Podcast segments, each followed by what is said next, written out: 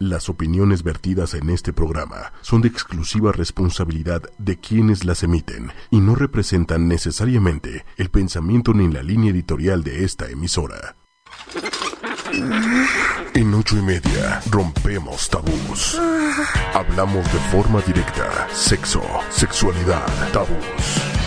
Abre tu mente, descubre tu sexualidad, conócete, conoce a tu pareja, disfruta.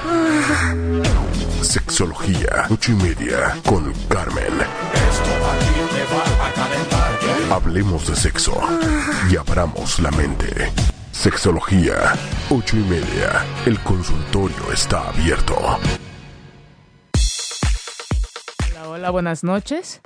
Eh, bienvenidos a este su programa Sexología ocho y media. Yo soy Carmen Morales, sexóloga, tu sexóloga. Buenas noches, Alex, ¿cómo estás? Muy bien, Carmen, ¿tú qué tal?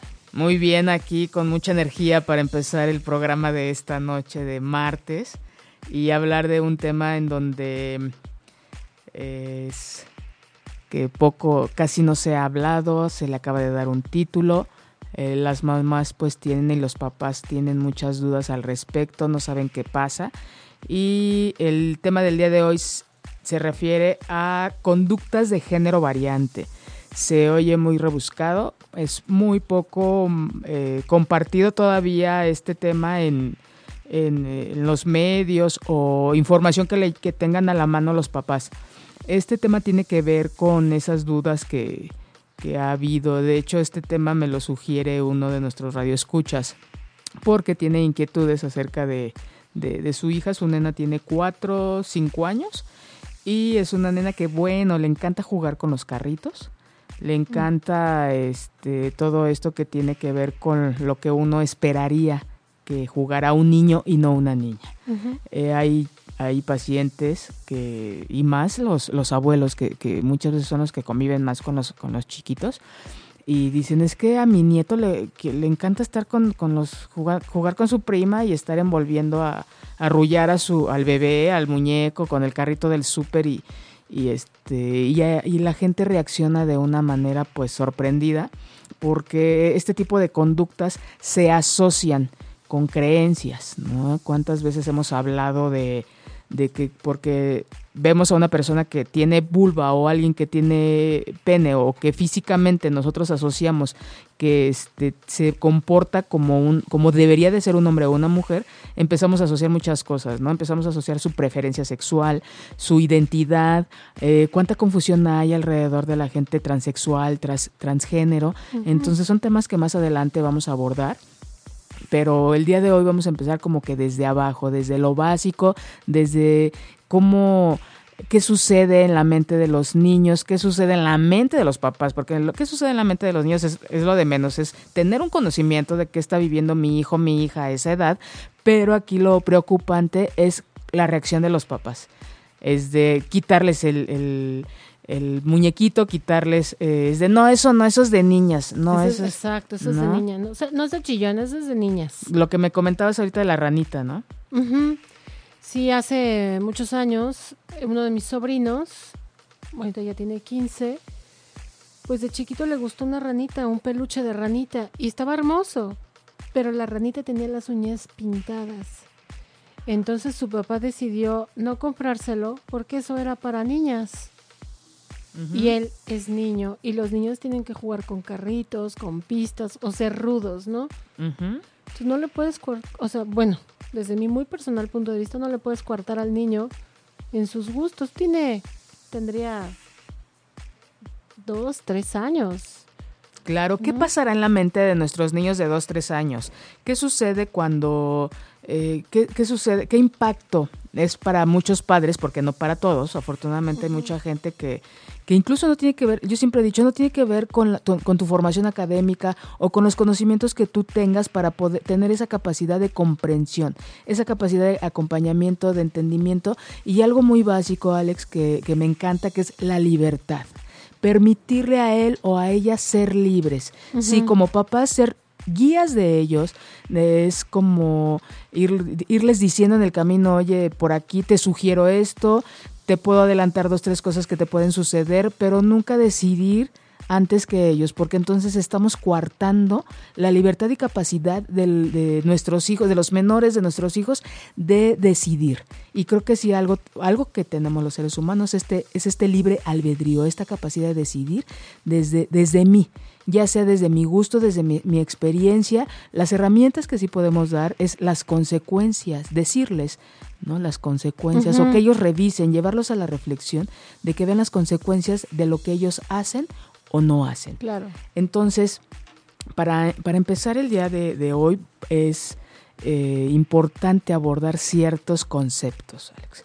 Antes que nada, vamos a saber, vamos a ver qué es homosexualidad para entonces dejar eh, reflexionar ante la situación de dejo yo de asociar una conducta a una preferencia sexual.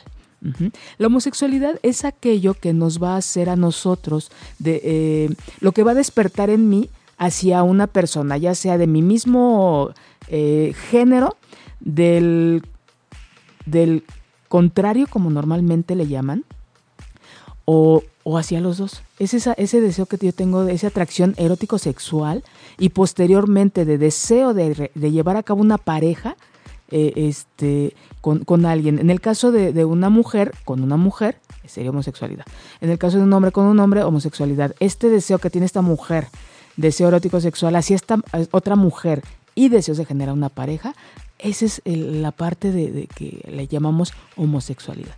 Bisexualidad, cuando nos llama la atención, tenemos un despertar erótico sexual por los dos géneros y en consecuencia tener deseos de tener una de, formar una pareja. No tiene que ver con que si tengo vulva, pene, con que si me gustan las camisas a rayas, a cuadros, las botas, la gorra. No, es ese despertar, ese erótico sexual por él o por ella, de mi mismo género o, no. Que la idea original de algunas teorías, que yo coincido con ella, es de enamorarnos de, la persona. de, eso que, coincida, de, cuestionarme primero con quién me quiero relacionar, qué tipo de relación me gustaría. Es como darle más valor a estos cuestionamientos que a una vulva o a un pene. Claro que va a haber gente que nunca le va a gustar. Un hombre que va a decir, no, yo, yo al pene yo no le entro, ¿no? Ni que me entre, ni le entro, ni nada. Es muy válido. Pero también ver con qué tipo de mujer, con qué tipo de hombre nos vamos a relacionar antes de, este prejuicio de, este, y darle más valor a lo que vemos. Somos una sociedad que se, que se está llevando por lo que ve. Bueno, más adelante vamos a hablar de lo que son los estereotipos. Entonces, la homosexualidad tiene que ver con ese deseo de relacionarme con específicamente con una persona de mi mismo género y en consecuencia tener una relación de pareja con ella en el cambio de, en el caso de mujer a mujer, con él en el caso de hombre y hombre, independientemente de otras cosas. Entonces, eh, después de este pequeño concepto muy importante y que a veces decimos que porque es amanerado y habla así muy y anda de con faldes, un hombre con faldes homosexual, no. no. de hecho ya ahorita en la moda, por ejemplo, ya se maneja mucho este estereotipo andrógino, en donde sin que haya una preferencia sexual, eh, no, no puedes distinguir, digo, es un poco diferente el tema, pero vamos, en el sentido de si soy hombre, me puedo poner faldas, no pasa nada. O sea, no, no está bien visto por creencias, por estereotipos que manejamos, pero bueno, finalmente es eso. Sí, sí, sí, o incluso ahorita, ¿no? Ese tipo de, calzado que existe, las botas. ¿no? Hay botas muy, eh, que se presumía al principio era de trabajadores, de obreros, y, ahora hay botas de ese tipo para mujer, ¿no? para hombre. Eso es una parte muy, muy, muy, muy interesante de, libertad porque nos permite decidir que antes nada más había el tamaño del 5 para arriba, ¿no? De talla.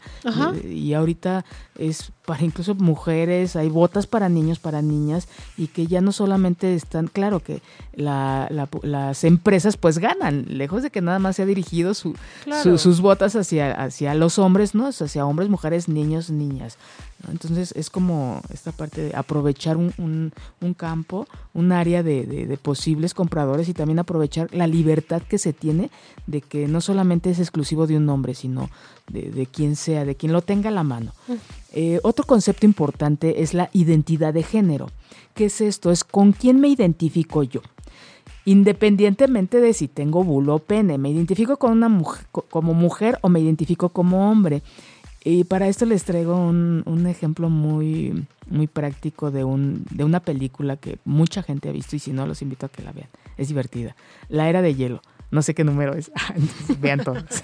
Creo que es la 3. en donde una mamut, eh, como crece con, con zarigüeyas, ella dice que es zarigüeya, porque no hay más mamuts a su alrededor. Incluso la encuentran los otros este, mamuts. Eh, el otro mamut, eh, no recuerdo los nombres, y dice, eh, no es que yo no soy mamut, yo no, yo soy zarigüeya. Y le dice, es que no te has visto un espejo. Sí, pues me veo como una zarigüeya. Es, ella se identificó con las personas, o bueno, con los animalitos estos con los que nació, incluso pues los maneja, el vínculo que hay ahí tan bonito de, hermandad, ¿no? Que su cuerpo tan grande, muy, muy diferente al de la zarigüeya, ella eso no le interesó, sino ella se sentía, se vivía como una zarigüeya. Así es la identidad de género, es cómo te vives tú como, como mujer o como hombre, independientemente del, de la, tu sexo biológico, de una vulva, de un pene, de unos senos, de un bigote, es independientemente de eso. Es cuando la gente eh, dice, principalmente son muchos hombres los que, con más frecuencia son los hombres los que manifiestan lo siguiente, ¿no? Dicen, es que yo soy una mujer en el cuerpo de un hombre, ¿no? yo me vivo de esta manera. Entonces, eso es una, una identidad. Esta identidad se va generando en el primer año de vida más o menos, eh, cómo va uno eh, conociendo su ambiente, viéndolo, viendo el género tanto masculino, femenino, viendo comportamientos. A los cuatro años de edad más o menos ya está establecida. Un niño de cuatro años, una niña de cuatro años ya sabe si, si, se vive, si se identifica con el rol masculino o con el rol femenino. Esto de la identidad comienza pues, digo, desde, desde, que es fecundado el, el, óvulo y conforme el niño va teniendo conciencia, la niña, pues bueno, se van desarrollando ahí estas, estas situaciones. Eh, al nacer el niño, la niña no tiene conciencia de sí mismo. Entonces, si recuerdan, bueno, hay algo que, que, es una unión muy fuerte que existe entre madre e hijo y que solamente se da entre madres e hijos, es este, o hijas, es la simbiosis. Este, esta unión, esta fusión en donde los dos se viven como uno.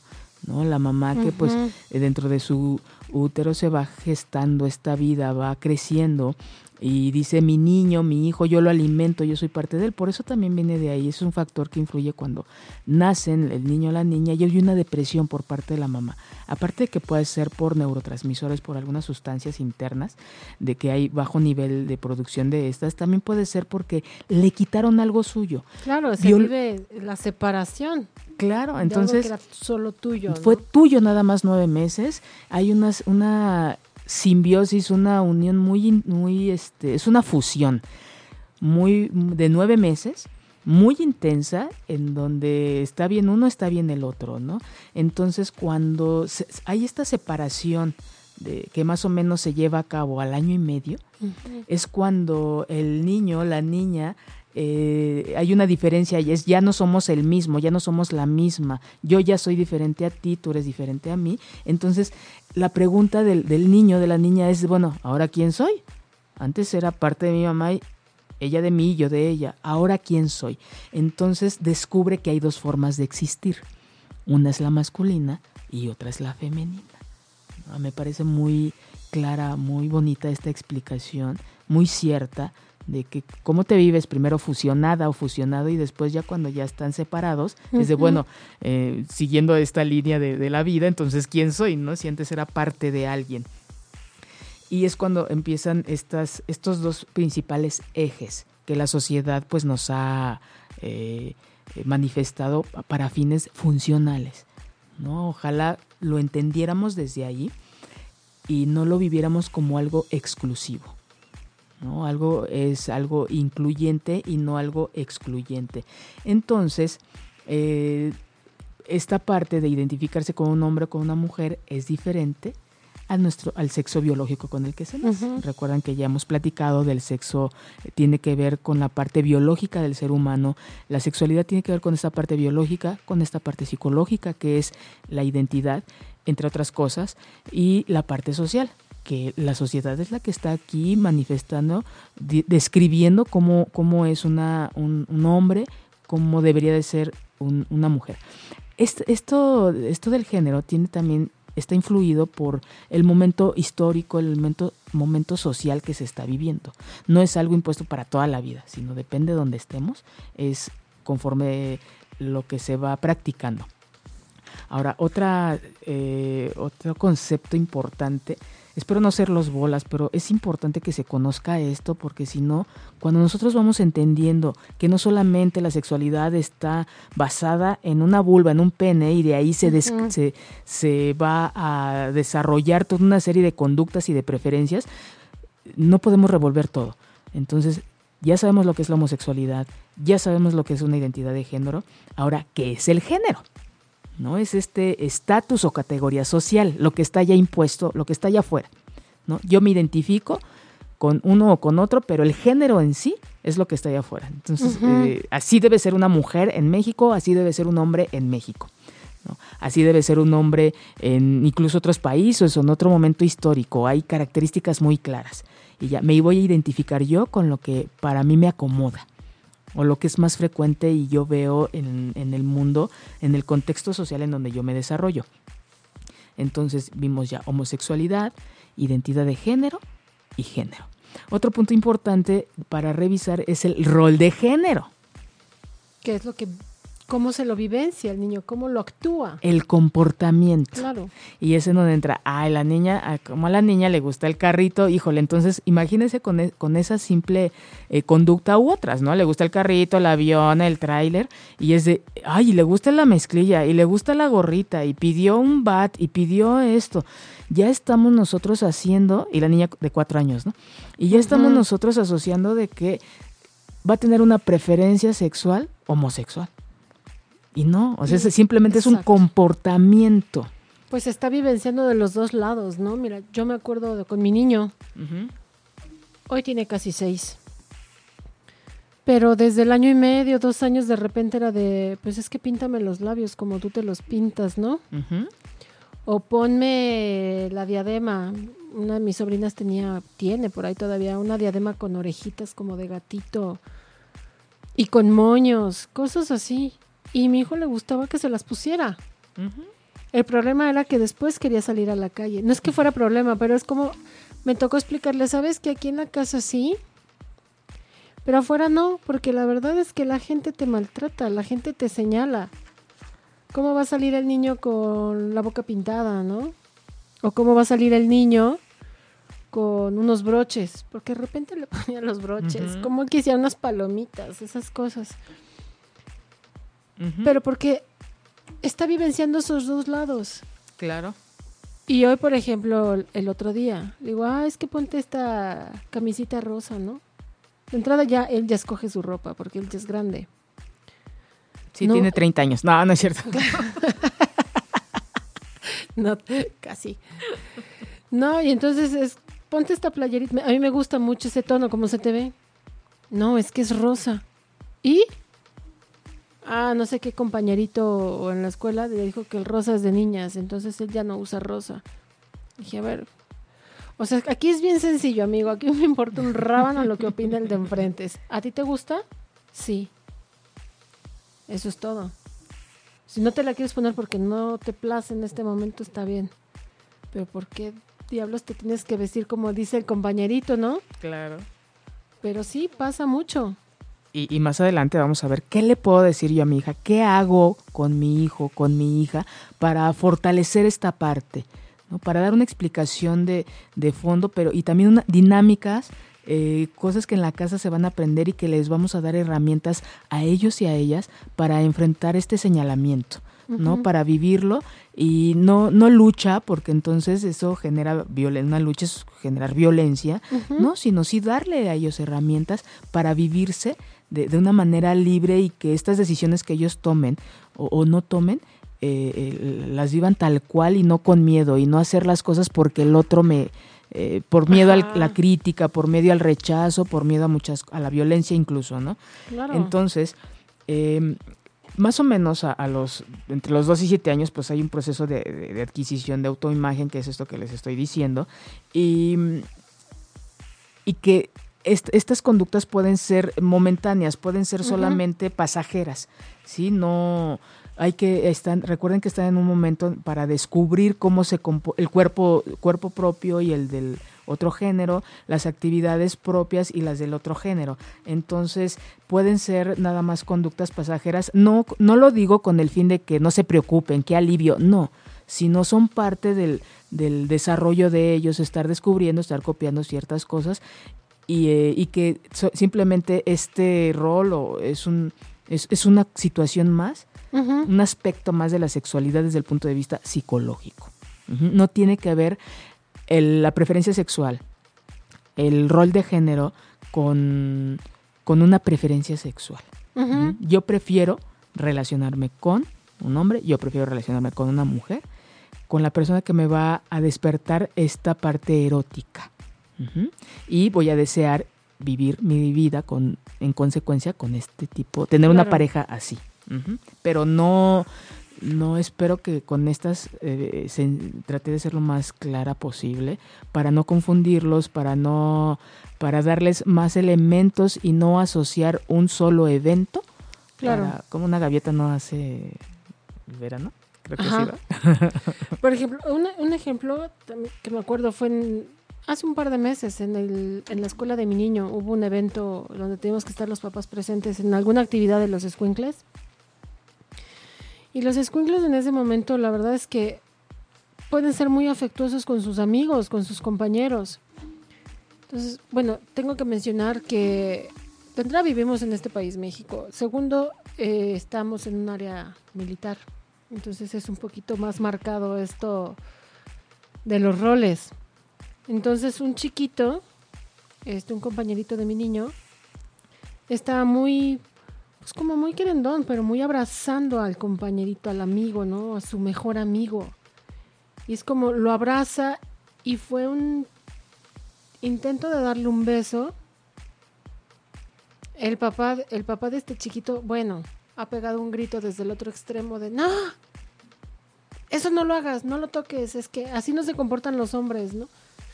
Y el chiquito es como de, pues nada más está siendo amable con su compañerito, no, o sea, no hay nada erótico en esto. O sea, uh -huh. así son los niños. Uh -huh. Juegan y se abrazan y, y sí se llegan a besar, pues eso es su demostración de amor. ¿Por qué no van a querer a su amigo, no? Entonces, ojo, o sea, no les metamos nuestras ideas preconcebidas, nuestras creencias a los chamacos, espérense, o sea, dejen que dejen que pase, o sea, Sí, es como entender, en la medida en que el adulto entiende, comprende cosas, en esa medida es lo que le va a enseñar a, a, a los menores, pero eh, si no tiene él, o sea, él lo que, lo que hizo este hombre es el eh, fortalecer un, una categoría social, un estatus, ¿no? El, cómo debe comportarse eh, un hombre. El rol de género. Sí, a lo mejor no, no se hace, y, y lo, lo, estas, muchas de estas reacciones son desde el miedo que tienen ellos, porque entonces porque muchas veces no saben qué hacer. También se eh, confrontan estas conductas de los menores confrontan a los papás. Claro. Pero bueno, vamos a, a, a, retomar esto de les hacía una, una pregunta desde el principio, ¿no? De si mi hija juega con carritos puede ser lesbiana o si mi hijo juega con muñecas puede ser gay. El responder a esta pregunta pues realmente es complicado. No hay una respuesta porque esta es como les decía, es una, un ser, una serie de factores que, que van a determinar eh, y que pueden no estar, no ser parte de una preferencia. Uh -huh. ¿no? ¿Cuántas mujeres han visto muy eh, con este físicamente, con conductas, con comportamiento y con una imagen que asociamos a lo masculino, porque eso es lo que nos enseñaron, eso es lo que aprendimos, y es una mujer que, bueno, está casada, tiene hijos y es una madre feliz y le gusta mucho esta parte heterosexual y, y no tiene ya ningún problema. El problema es para las demás personas. ¿no? que esperan una, un comportamiento, que esperan una forma de vestir específica que se asocie a, a una mujer, a una mamá. ¿No? Incluso, ¿cuántas veces no vemos? Ya no es tan marcado, pero hace unos 10, 20 años y veíamos nosotros a una mujer de 50 años con una minifalda de, ay, por favor, o sea, ya pasó, ya, ya es, ya se ve usted ridícula, ¿no?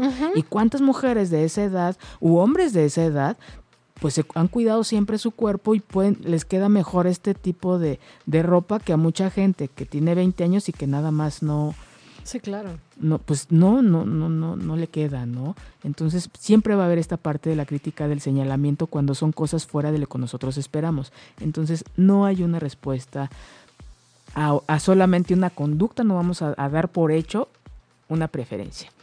Y que mm, es también parte de esta, de esta etapa el que existe interés por practicar varias cosas y, y vestirse de diferentes maneras, ¿no? El ¿qué reacción? Aparte, eh, eh, bueno, les estaba hablando de la reacción.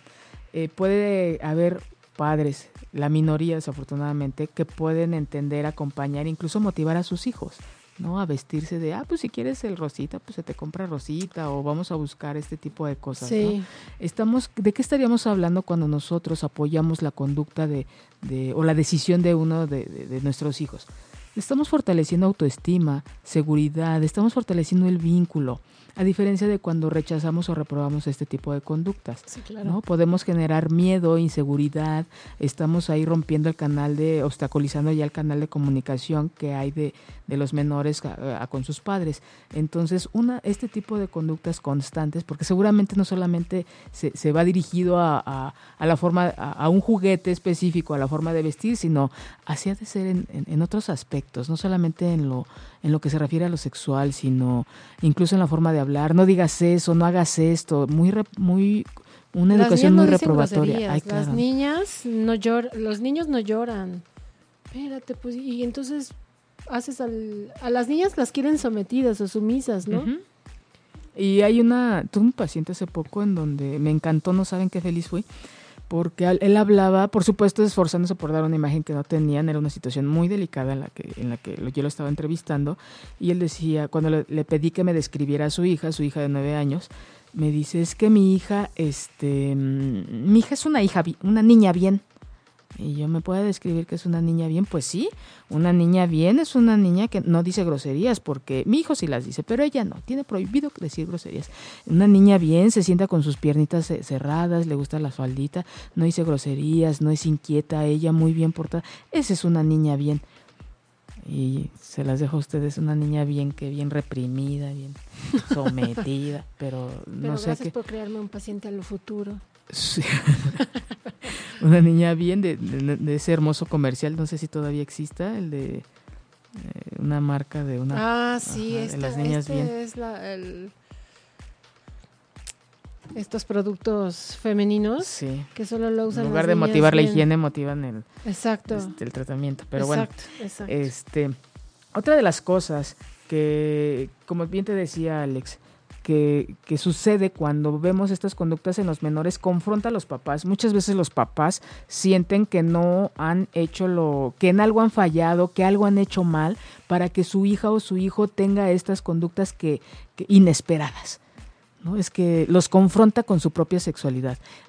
Y hay una aquí hay algo que me llama mucho la atención. Hay una reacción distinta en una mujer que en, una mamá que en un papá. A un papá hay quien muere. Una vez escuché un, híjole, decía una, una persona, este, yo prefiero, estar embarazada ya en los últimos, en el octavo mes, dice, yo prefiero que mi hijo nazca eh, drogadicto a homosexual. Y esa es una idea muy frecuente entre nuestra población. Sí. Prefiero que sea delincuente a homosexual. ¿Sí? Porque son cosas que no solamente quedan en el hijo, cómo estamos nosotros reduciendo eh, una sola reduciendo algo malo, la homosexualidad, eh, cómo estamos evitando confrontar y, saber que eh, confrontar mi propia sexualidad, qué implica a mí como madre ver que mi hija o mi hijo tiene conductas diferentes a lo que yo espero.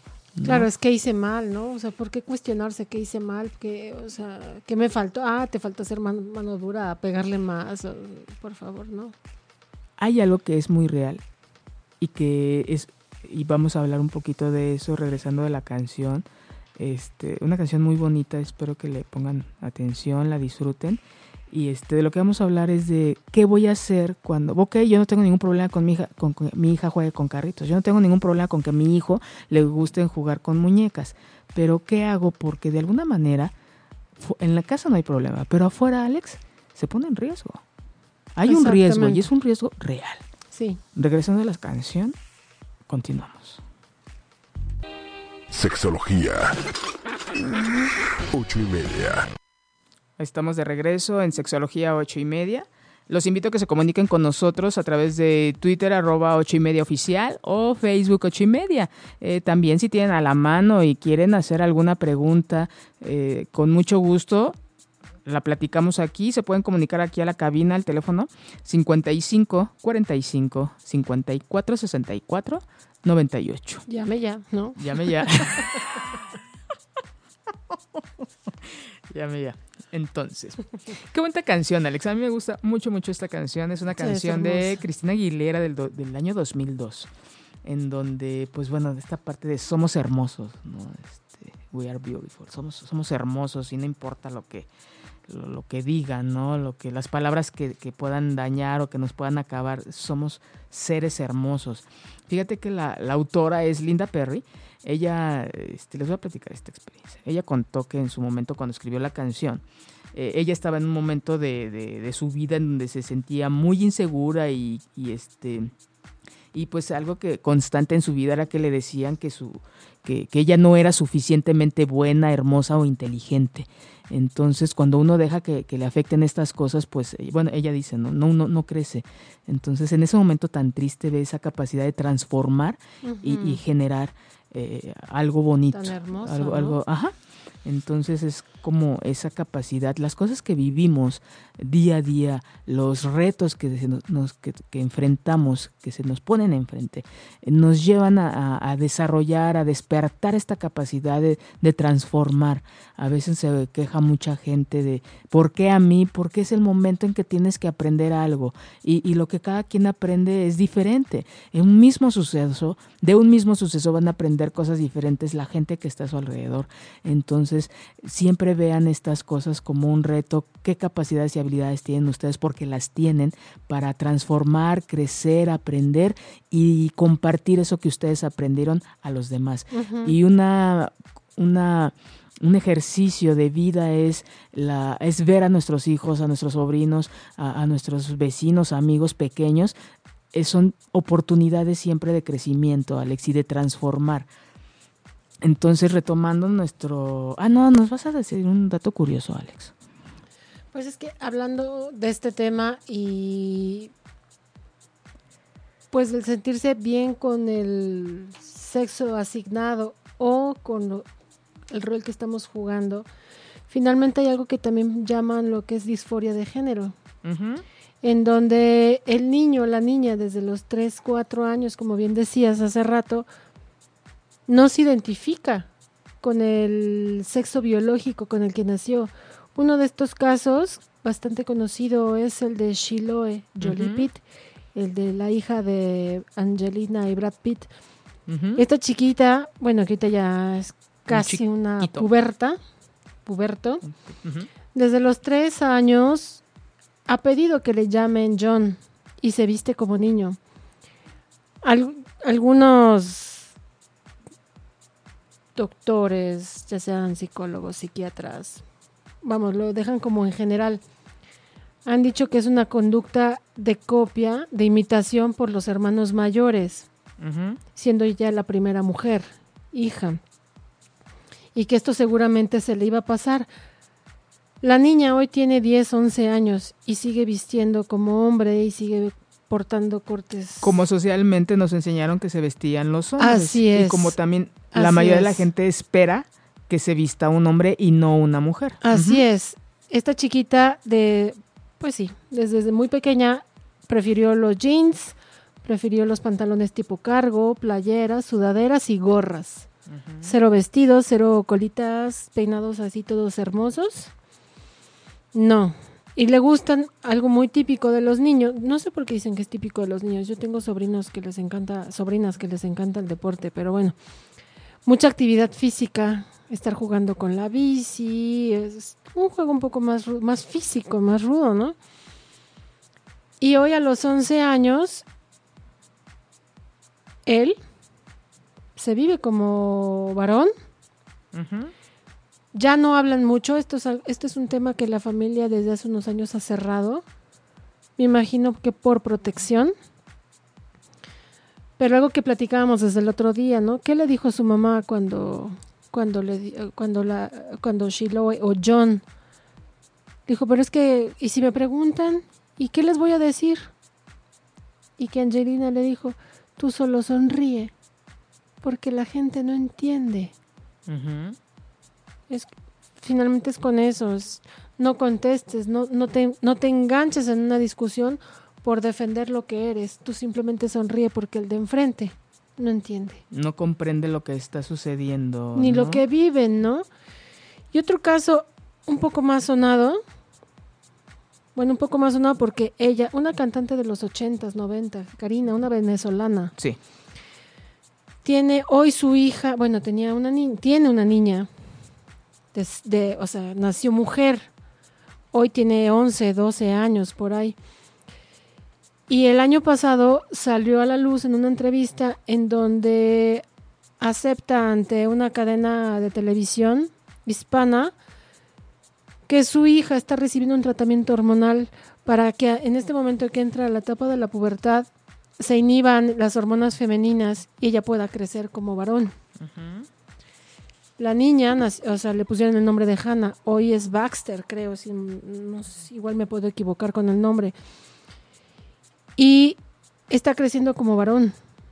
Bueno, fue muy criticada. Después, hace un par de, hace un mes, dos meses, salió una entrevista en donde ella decía: Me arrepiento mucho de haberlo abierto, pero no porque me arrepienta de apoyar a mi hijo, porque ya lo asume como de un sexo masculino. Sino porque la gente, la sociedad, Identidad masculina, ¿no? Identidad masculina, exactamente.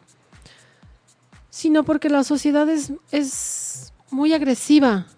Nos ha lastimado mucho, ha lastimado mucho a mi hijo y nos ha lastimado mucho como familia. Ellos como familia siguen unidos y siguen protegiendo a su hijo, lo cual se me hace bellísimo. Y una de, de la labor que ella está haciendo desde un año para acá es apoyar mucho la libertad de estos jóvenes que se están asumiendo como transgénero, porque es algo muy difícil. Difícil para ellos de darse cuenta, de asumirse de que esto es lo que está viviendo. ¿Cómo se dio cuenta ella? Bueno, desde pequeño lo vio, pero a los 10 años su hija le mandó un video de una chica transgénero australiana en donde ya había hecho el cambio. Y este, y le dijo, mamá, es que esto es lo que yo soy. Ella muy acertada, la verdad es que ojalá esta, esta capacidad la tuviéramos todos. Obviamente se impresionó. Ya se imaginaba algo por el estilo, pero era como, había que dejar correr los años para ver qué pasaba con, con ella con su hija, que en ese momento le estaba diciendo, mamá, yo soy un hombre, no, yo soy un hombre en el cuerpo de una mujer, yo quiero ser hombre. Y la mamá, muy acertada, le dijo, sabes que esto es muy difícil para mí, te pido tiempo, de todas maneras yo te amo, eres mi hijo, pero dame tiempo para entenderte. Ella tomó terapia y después de unos meses se acercó a su hija y le dijo, está bien, te entiendo, te apoyo, vamos con médicos y hacer el tratamiento hormonal. Pero de, de esta ignorancia, como ella se, se, se reconoce, es, te pido tiempo, hija, para poder entender lo que te estás pasando, lo que estás viviendo, ¿no?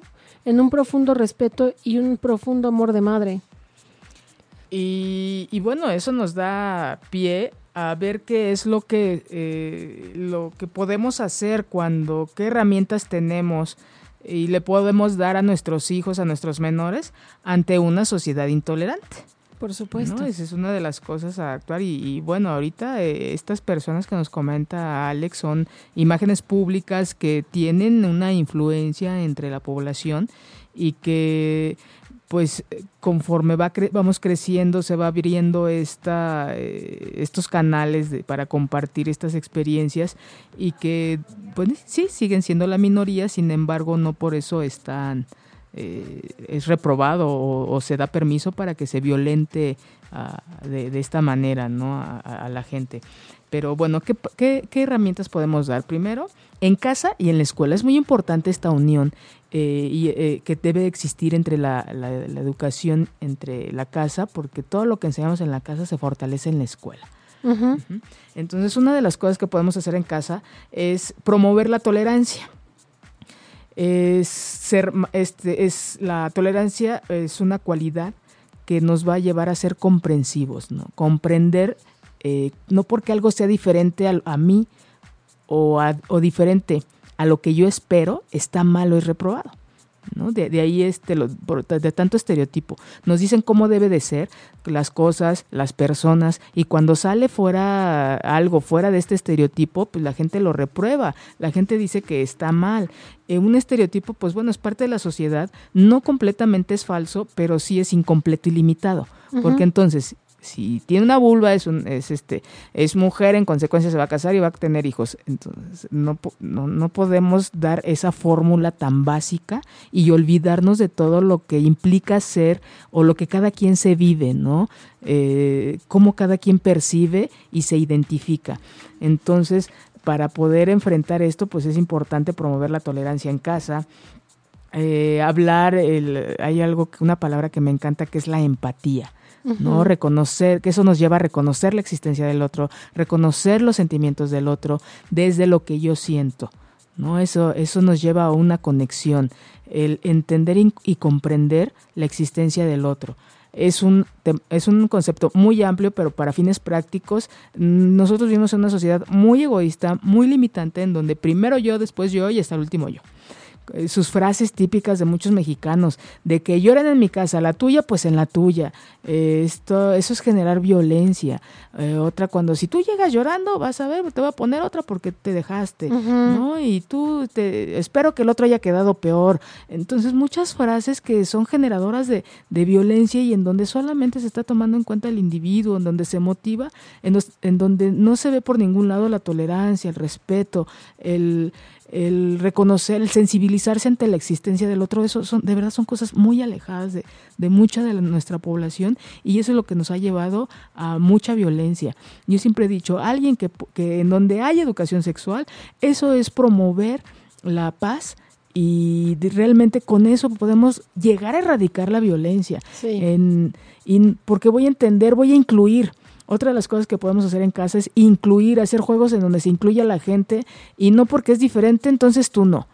¿Cuánto es? No, es que tú estás muy chiquito, tú no puedes jugar. No puede jugar a, tu nivel, pero sí puede participar.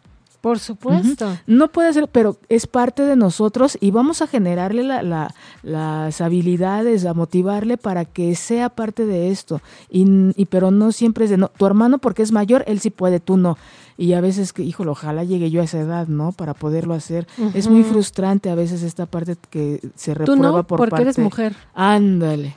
Tú no puedes hacer eso porque eres mujer. Vete a la cocina. Vete. Allá. Hay que promover el respeto. Sí. Es parte de nuestras creencias, de, nuestra, de, nuestra, de nuestros estilos de, de, vida, de, en comentarios, en cómo actuamos. Eh, si es son cosas muy básicas, ni siquiera, y siempre he dicho, no, no tienes por qué tener una gran formación de maestrías, doctorados y demás para tener esto básico que es desde que nosotros estamos sin útero. ¿no? El contacto, la comunicación, el vínculo. Eh, otra de las cosas es promover la confianza, ¿no? Lo que hablamos desde un principio, que esto que vemos es acercarnos, preguntar qué haces, cómo te sientes y no reprobarlo. No, tú no, porque eso es de niñas. No, tú deja eso, ¿por qué agarras eso? Suéltalo. Y siempre darle esta connotación eh, eh, agresiva, no, eh, muchas palabras, ¿no? Este, no vayas a ser mayate, eres un puto, eres siempre ponerle a, la, conducta un adjetivo que reprueba, un, un adjetivo ofensivo. Fíjate que ahorita que hablas de eso es desde pequeños, mi hijo últimamente me ha traído unas palabras bien sofisticadas a la casa. y en vez de decirle, no, esas son groserías, malas palabras, niño majadero, madres. Por eso, pues, traes, por eso traes sangre en la camiseta. Exacto. Cállate. se supone que no me están viendo. no, eh, finalmente es explicarle esto. Tú no puedes utilizar una palabra con la que ofendas a alguien. Tú no le puedes decir, no seas maricón, no, no llores porque eres un llorón y eres una marica. sí puedes, pero por eso que se ha hecho, por ese tipo de palabras, vivimos la, mucho de la violencia que actualmente vivimos. Entonces, las, estas palabras significan esto. Y mucha gente la utiliza para molestar o para expresarse mal de otra persona. No las utilices. Si no te gusta que te hagan daño, tú no lo hagas con esas palabras. Ojo con las palabras que utilizas. Y tienes cinco años, bueno, casi seis, y entiende perfecto son chiquitos, pero no son tontos, son niños nada más. Pero es más fácil tratarlos como objetos, igual que las mujeres, ¿no? Mejor como objetos, no piensan, no sientes, y yo yo decido ante, ante ello, ¿no? Claro. Entonces, otra de las cosas por las cuales podemos promover esto, eso fue en la casa y en la escuela. También la inclusión, el generar ambientes seguros y saludables, el evitar eh, los chismes, burlas hacia las personas que tienen alguna característica diferente, algún comportamiento, o que ya es que luego llevan sus juguetitos y no falta quien lleve su hombre araña a la niña y hay señalamiento. No, o sea, hacer cosas, utilizar esos momentos para hacer cosas de inclusión, para sensibilizar o tomarlos como oportunidad. Todo lo que vivimos en la vida son oportunidades. Hay algo que, hay una palabra que se usa, bueno, hay, no hay día en que yo no la escuche, el problema. El hecho de decir problema, entonces estamos hablando de una situación complicada. Son retos, son oportunidades para poder modificar, cambiar, este, hacer algo diferente a lo que hemos estado haciendo.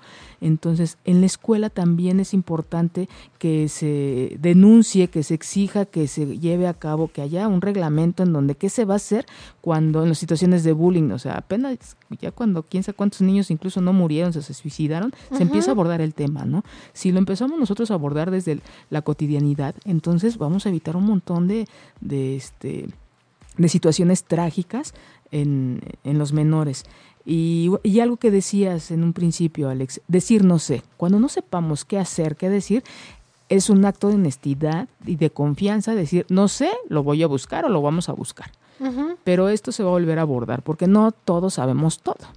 ¿No? Depende el, momento, es lo que inesperado, pues incluso una conducta, algún comentario inesperado, pues es no lo sé, porque es la realidad, no lo sabemos, pero nos vamos a enfocar a, este, buscar la información y este y, abordar el tema. Entonces, em, a lo largo del programa hemos visto de lo que se trata la homosexualidad, el género, la identidad de género, el rol del género, el, los estereotipos. Todos estos son cosas que nosotros vamos, nos pensamos de manera individual, en nuestra parte social también, y que no, por, no, no basándonos en la parte eh, biológica, que es tener nuestros órganos sexuales eh, externos, asociarlos con cómo debemos de pensar y cómo debemos de actuar. Son cosas muy diferentes y que se van a ir este, eh, acentuando o se van a ir eh, disipando porque puede ser simplemente una práctica de nuestros niños, de nuestras niñas, experimentar que se siente jugar con un carro, que se siente trae tener a un eh, jugar con un muñeco, ¿no? Con una muñeca. Entonces, sí los invito a que cuando no sepan qué hacer, pues se piensen qué, qué, es lo que esperan. También hay mucha frustración cuando los, los hijos no, no actúan como nosotros esperamos, ¿no? Como adultos. Entonces, hay algo muy importante. ¿Cuándo sí debemos de acudir con un especialista?